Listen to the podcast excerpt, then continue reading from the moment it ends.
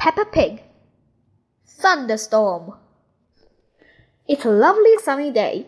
Peppa and George are having a picnic. Here's some orange juice for you, Teddy. What do you say? Thank you very much, Peppa. You're very welcome, Teddy. Here's some orange juice for you, Mr. Dinosaur. And what do you say? Grrr. You're very welcome, Mr. Dinosaur. Would Teddy or Mr. Dinosaur like a cookie? We are not very hungry, so Peppa and George can eat all the cookies. Thank you, Teddy. What was that strange noise? Peppa, George, quick, come inside the house. Mummy, there was a loud bang sound. It's a thunder, Peppa. It means there will be a thunderstorm with lots of rain. Quick, into the house before the rain starts. No need to panic. The rain is still a long way off. The sky is getting darker and darker. There is going to be a thunderstorm. Peppa, George, did you bring all your toys in from the garden? Dinosaur! Good, Mr. Dinosaur is safe. Teddy, I left Teddy in the garden. He'll get wet. Don't worry, Peppa. Daddy Pig will rescue Teddy. You'd better hurry, Daddy Pig. It's just about to rain. I know all about thunderstorms. It won't rain for ages. As I thought, plenty of times before it rains.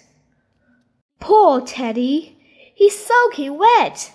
Yes, poor Teddy. Let's get him dry. Poor Teddy. Here you are, Teddy, all dry. What about poor Daddy? I'm soaking wet too. Oh, sorry, Daddy Pig. Let's get you dry. Here you are, Daddy Pig, nice and dry. Oh, the rain is coming in the house. The floor is getting wet. Oh dear, what can we do, Daddy Pig? Don't worry. Daddy Pig is using a bucket to catch the drips. Well done, Daddy Pig. Easy as pie. Uh, what? Quick, find something else to catch the water. Well done, Peppa. Easy as pie. Mummy, the thunder bangs are very loud. It's okay, children. Don't be frightened. Let's count between each flash and bang. The higher we can count, the further away the thunderstorm is. One, two, three. That's three. One, two, three, four, five. That's five. The thunderstorm is going away. The thunderstorm is over. Hooray! The thunderstorm has filled a garden with muddy puddles. Peppa loves jumping up and down in muddy puddles. Everyone loves jumping up and down in muddy puddles.